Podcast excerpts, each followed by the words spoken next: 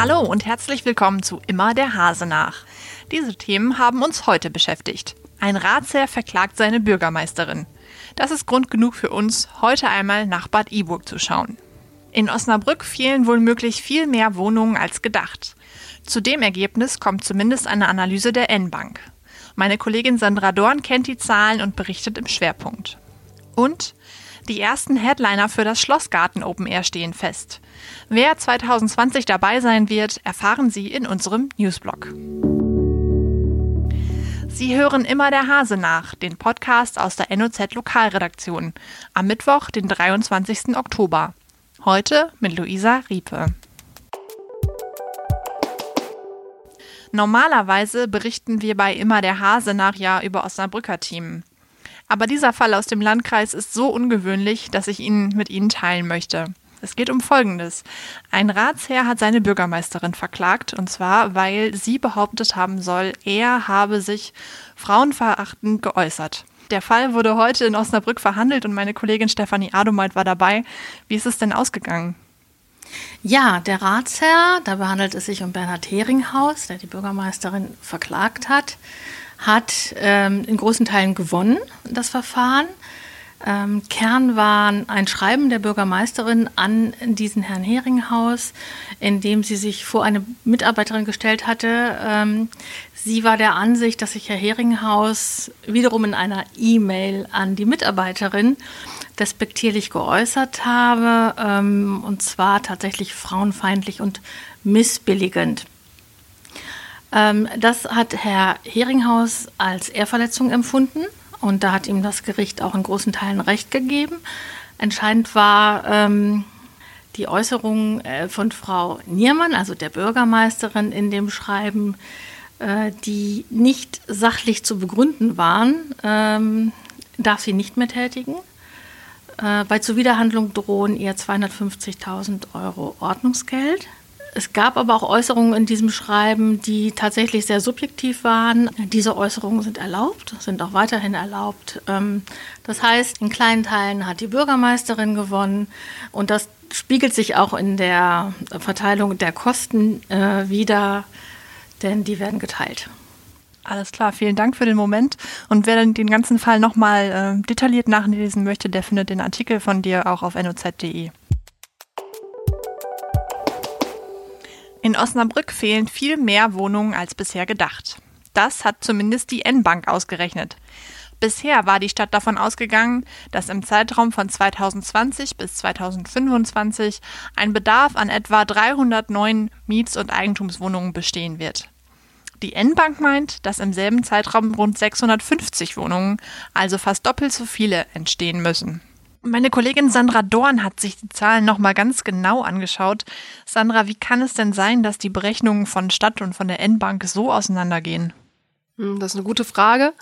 Ähm, zum einen sind die Zahlen der N-Bank aktueller. Die basieren halt auf Zahlen von, aus dem Jahr 2017. Ähm, die Stadt hat ihr Wohnraumversorgungskonzept ja, vor ein paar Jahren ähm, verabschiedet und da basieren die Berechnungsgrundlagen auf äh, ja, Zahlen aus dem Jahr 2013 und 2014. Und tatsächlich ging die Stadt damals ähm, oder ging das Institut, was diese Berechnung ausgeführt hat, ähm, für die Stadt nicht von einem so starken Bevölkerungswachstum aus wie jetzt neu die N-Bank. Also ich habe mir das nochmal rausgesucht. Also in dem äh, Gutachten, was ein Institut damals für die Stadt erstellt hat, ähm, war das Institut davon ausgegangen, dass die Bevölkerungszahl in Osnabrück bis 2024 noch ansteigt auf 165.400, dass danach aber ein Bevölkerungsrückgang eintritt auf 164.300 Einwohner. Die N-Bank hingegen, die jetzt neue neuere Zahlen zugrunde legt, geht von einem Bevölkerungswachstum aus, und zwar auf weit über 170.000 Einwohner bis ins Jahr 2040. Es ist ja irgendwie spannend, dass da so unterschiedliche Zahlen rauskommen, aber liegt wahrscheinlich einfach an den unterschiedlichen Zeitpunkten. Ne? Mhm. Ähm, wie verlässlich sind die Zahlen der N-Bank denn überhaupt? Was ist das für eine Organisation, die dahinter steckt? Ja, die N-Bank ist die Fördermittelbank des Landes Niedersachsen. Das heißt, wenn irgendjemand äh, vorhat, Sozialwohnungen zu bauen, ähm, dann bekommt er dafür eine Förderung. Das heißt in dem Fall einen zinsfreien Kredit, einen erstmal zinsfreien Kredit. Und ähm, das Geld holt er sich vom Land zurück und zwar in Funktion von äh, dieser N-Bank. Ähm, das heißt, die N-Bank ist schon daran interessiert, dass die Leute diese Fördermittel auch abrufen. Momentan gehen die überall auf, auf Werbetour und machen Regionalkonferenzen und versuchen eben äh, die Leute dazu bewegen, auf diese Fördermittel zurückzugreifen, damit der soziale Wohnungsbau angekurbelt wird. Bislang hat sich das für Investoren überhaupt nicht rentiert, weil die aktuellen Konditionen auf dem freien Markt halt erheblich besser sind. Okay, das heißt aber, die Zahlen sind durchaus verlässlich. Das ist jetzt nicht irgendein Institut, ähm, was da mal eine Berechnung angestellt hat. Ähm, was bedeutet das denn jetzt für die Stadt? Müssen die an ihrer Planung was ändern? Naja, die Stadt hängt ja ohnehin schon äh, ziemlich hinter ihren Zielen zurück. Also es wurde mal die Devise auch vom Rat beschlossen, dass bis ins Jahr 2020 Planungsrecht für 3000 neue Wohneinheiten geschaffen werden soll. Ähm, das ist immer noch nicht der Fall und Planungsrecht heißt auch noch lange nicht, dass die Häuser bereits gebaut sind. Das dauert halt auch noch ziemlich lange, bis die wirklich stehen. Und naja, die Stadt muss halt gucken, wie sie jetzt ähm, damit umgeht. Ähm, bislang war die Stadt halt davon ausgegangen, man braucht so 300 neue Wohnungen pro Jahr. Ähm, Wenn es jetzt über 600 sind, dann ist halt die Frage, wo kommen die hin? Platz hat die Stadt kaum noch. Die letzten freien Flächen werden derzeit bebaut, also werden die Verantwortlichen da mal gucken müssen, ob man nicht vielleicht doch mehr in die Höhe baut oder wie eben dieser verbleibende Platz ausgenutzt wird. Also ein Thema, was uns noch weiter beschäftigen wird und du guckst auf jeden Fall noch drauf. Vielen Dank, Sandra. Gerne. Wir kommen zum Newsblock. Im Oktober beginnt für alle Studenten, Professoren und wissenschaftlichen Mitarbeiter an der Universität Osnabrück das neue Semester. Die Uni hat deshalb heute ihre Erstsemester begrüßt. Knapp 2000 Neulinge sind in die Osnabrück-Halle gekommen. Was sie sich für ihr Studium vorgenommen haben, das hat mein Kollege André Partmann vor Ort erfahren. Ich nehme natürlich vor, erstmal die Stadt kennenzulernen und ganz viel auch für die Uni zu machen.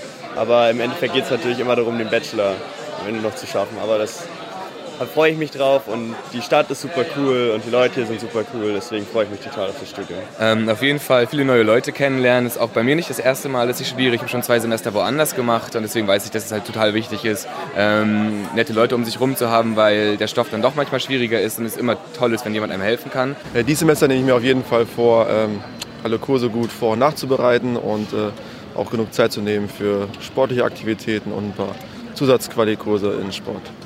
Ich erwarte, neue Leute kennenzulernen und Erinnerungen für mein Leben zu schaffen. Bei der Veranstaltung gab es übrigens noch ein erstes Mal, und zwar für Susanne Menzel-Riedel. Sie ist die neue Präsidentin der Uni und hat in dieser Rolle zum ersten Mal die neuen Studenten willkommen geheißen. Vor Studierenden zu sprechen, das ist immer noch besonders aufregend, weil man sieht diese ganzen erwartungsvollen Gesichter. Auch die Studierenden sind ja viele von ihnen sind erstmalig mit der Universität in Kontakt und das überträgt sich irgendwie. Also ich bin äh, ja, total aufgeregt und auch total froh. Also das war ein ganz, ganz schöner Termin und ich finde es auch immer noch total ansprechend vom Ambiente hier in der Osnabrückhalle. Der Uni-Präsidentin, den Studenten und natürlich auch allen anderen, die beteiligt sind, wünschen wir an dieser Stelle nochmal alles Gute und einen schönen Start ins Semester. Sammy Deluxe war schon da, Max Giesinger war schon da, Sarah Connor und die Fantastischen Vier auch.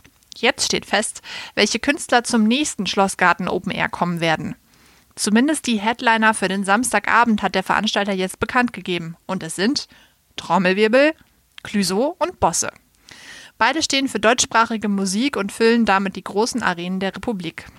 Insofern könnte es im Schlossgarten mit seiner Kapazität von knapp 10.000 Zuschauern schnell eng werden. Wer beim Schlossgarten Open Air am 28. und 29. August dabei sein will, kann sich jetzt schon Tickets sichern. Ab sofort sind die Karten in den Geschäftsstellen der NOZ und ab dem 26. Oktober auch online und in allen anderen Verkaufsstellen erhältlich. Das war es auch schon wieder mit immer der Hase nach. Wenn Sie mögen, hören wir uns morgen wieder.